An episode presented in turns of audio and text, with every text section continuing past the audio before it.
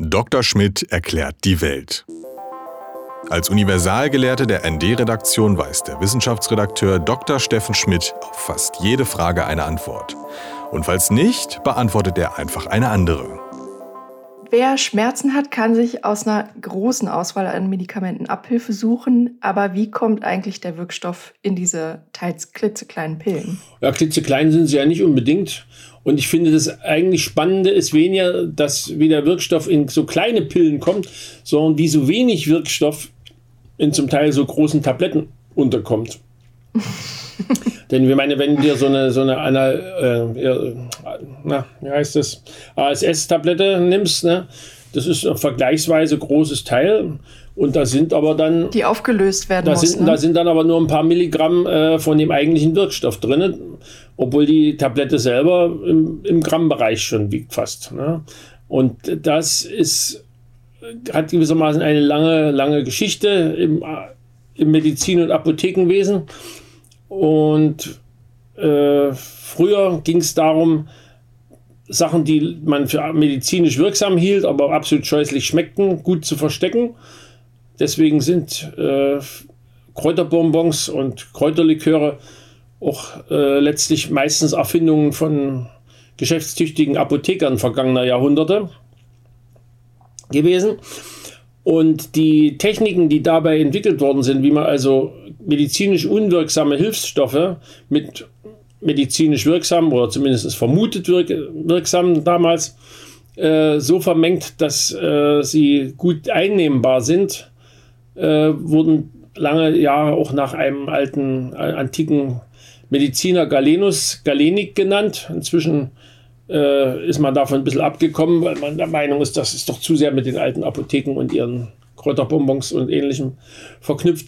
Ähm, aber das Prinzip ist eigentlich das gleiche geblieben. Das heißt, du hast eine, eine bestimmte Menge Wirkstoff, den du möglichst homogen mit äh, verschiedenen Hilfsstoffen, also Stärke, Milchzucker, was auch immer, äh, so vermengst, dass das eine pressfähige und gut einnehmbare äh, Tablette oder im Falle von Flüssigmedikamenten ein, ein äh, gut dosierbares und gut einnehmbares äh, Medikament in Tropfen oder Hustensaft oder was auch immer Form äh, entsteht. Und dabei gibt es natürlich viele Sachen zu beachten. Also bei den Flüssigen ist in Sonderheit äh, eines der Probleme, sobald da Wasser mit beteiligt ist. Wasser äh, verändert relativ leicht viele komplexe Stoffe, wie, es manche dieser Wirkstoffe ja sind, sodass sie dann entweder gar nicht mehr als Wirkstoff wirken würden äh, oder eben anders wirken würden. Deswegen sind da auch meistens noch Veränderungen an den Wirkstoffen selber vonnöten, chemisch, damit die so stabil bleiben und manche Medikamente dann, die in physischer Form verabreicht werden, werden auch tatsächlich erst kurz vor der Nutzung dann entsprechend äh, mit Wasser angerührt. So wie so eine ASS-Tablette. Ähm, aber wa warum muss sie denn dann so groß sein? Warum kann die nicht halb so groß sein? Ja, weil, weil, weil du, äh, ich habe jetzt vergessen, wie viel genau drin ist in einer Tablette, 50 Milligramm oder, oder, oder so. Äh, hast du mal 50 Milligramm auf einer Waage gesehen? Das, äh, mhm. das, wäre, das, wäre, das wäre so winzig in vielen Fällen und es gibt ja Wirkstoffe, die noch kleiner, noch, noch geringer dosiert sind. Das wäre so winzig, mhm. dass es äh, sehr ungünstig zu handhaben wäre. Und deswegen hat man das in diese Tablettenform gebracht. Es gibt natürlich auch noch äh, Substanzen, äh, die deswegen in Tablettenform sind, weil sie nicht, erst, nicht schon im Magen aufgenommen werden sollen oder gar dort verdaut und zersetzt werden sollen, sondern erst im Darm freigesetzt werden sollen und sogenannte, äh, kennst du vielleicht von, gibt es auch bei Schmerzmitteln zum Teil, Filmtabletten. Mhm. Die sind dann also mit einem dünnen Film überzogen, der, äh, im, der, der, der magensaftresistent ist und der erst im Darm sich dann durch die dortigen Verdauungssäfte auf, auflöst und dann den Wirkstoff freisetzt. Ähm, insofern und dann kommt eben dazu, früher wurden ja viele dieser Medikamente auch als Pulver verabreicht. Also selbst bei Schlafmitteln, die durchaus äh, schon in kleinen Überdosierungen echt gefährlich waren, Und genau das ist der Punkt. Du hast also bei der, in der Pulverform hast du größere Dosierungenauigkeiten. Äh, das heißt, die Dosierung hat keinen Einfluss auf die Größe. Nee, also wenn man nicht. sich jetzt Ibuprofen 400, 600 anguckt, die haben die gleiche Größe. Nee, die ist, das ist alles die gleiche Größe. Das ja. ist, da ist dann nur die, die Menge der Hilfsstoffe etwas geringer. Ja. Äh, stimmt das eigentlich? Also Ibuprofen 600 kriegt man, glaube ich, nur mit Rezept. 400 aber ohne. Korrekt. Also bei uns jedenfalls. Ja, in Deutschland. Ja. Ähm, 400 aber ohne. Aber man kann ja einfach eineinhalb 400er nehmen. Das könntest du machen, klar. Das wird, das wird auch der eine oder andere, der der Meinung ist, dass viel, viel hilft, äh, auch tun.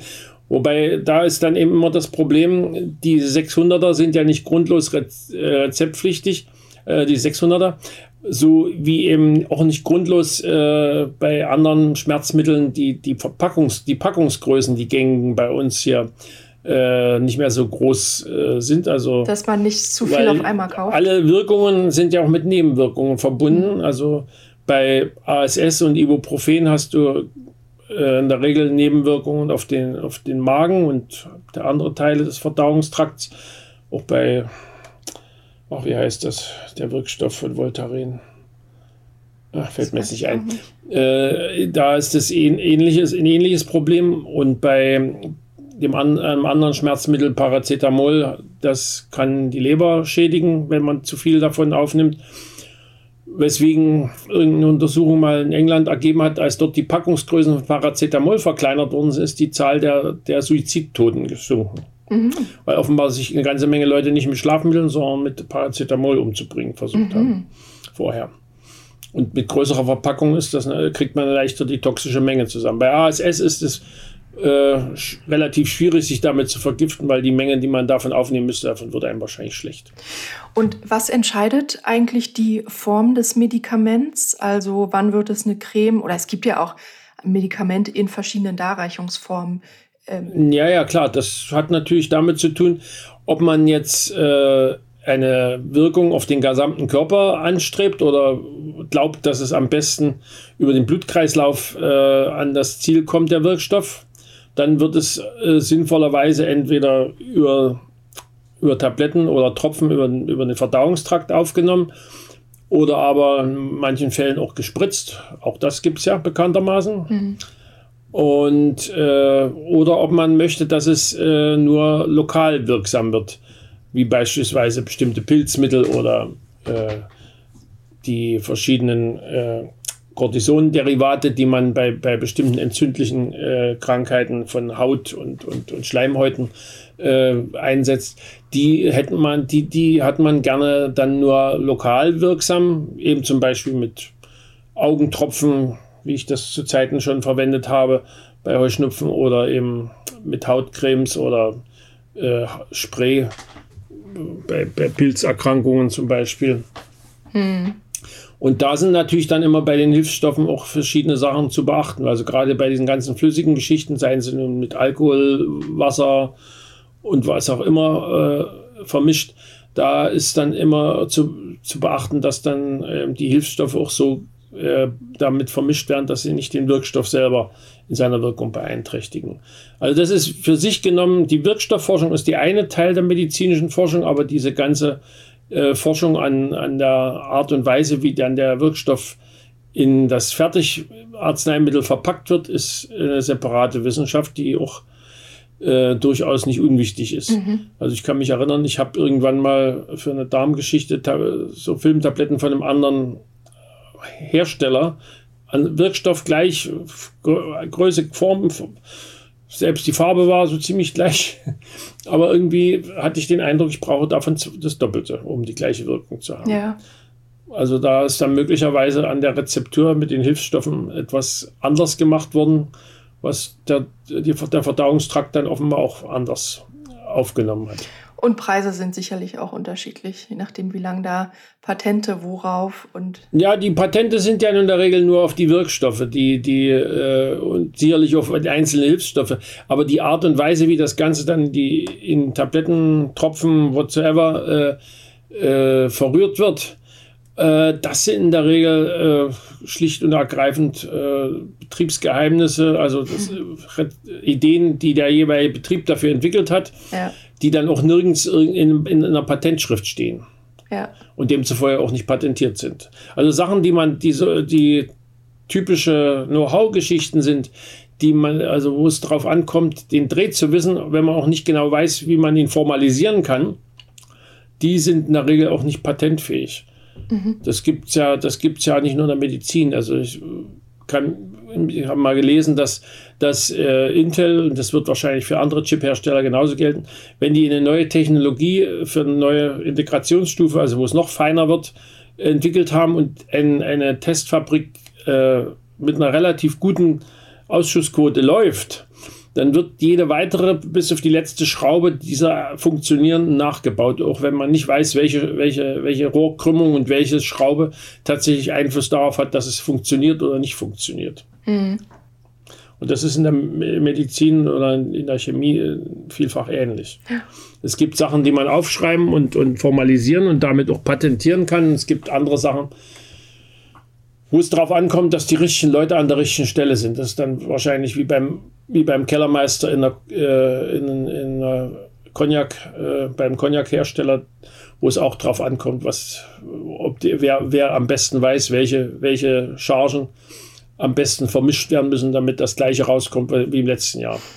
Wobei da bestimmt auch ähm, Einflussfaktoren ähm, mitwirken, die man nicht so gut bestimmen kann, oder? Oder die man nicht so gut beeinflussen ja, natürlich. kann. Ähm, naja, ich meine natürlich nicht, weil du hast in jedem, jeder Charge, in jedem Fass von dem Destillat, was also, weiß ich, wie viele Jahre da in dem Fass gelegen hat, hast du natürlich andere Geschmacksnoten und, und jede dieser, dieser Firmen hat natürlich ihr, ihre eigene Vorstellung, wie es schmecken soll.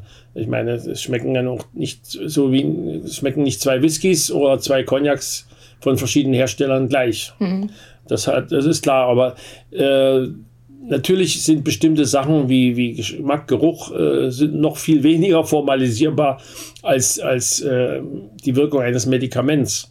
Aber ich, ich bin mir jetzt nicht so sicher, wie weit jetzt äh, jeder, der die, die, die Rezeptur der Hilfsstoffe bei einer Tablette ändert, ob der dann tatsächlich die ganzen medizinischen Tests nochmal machen muss, hm. ich weiß es nicht. Also äh, die Nachahmerpräparate brauchen in der Regel eine eigene Zulassung, das schon. Ja. Aber wie, wie, wie aufwendig das dann gemacht wird, keine Ahnung. Ja. ND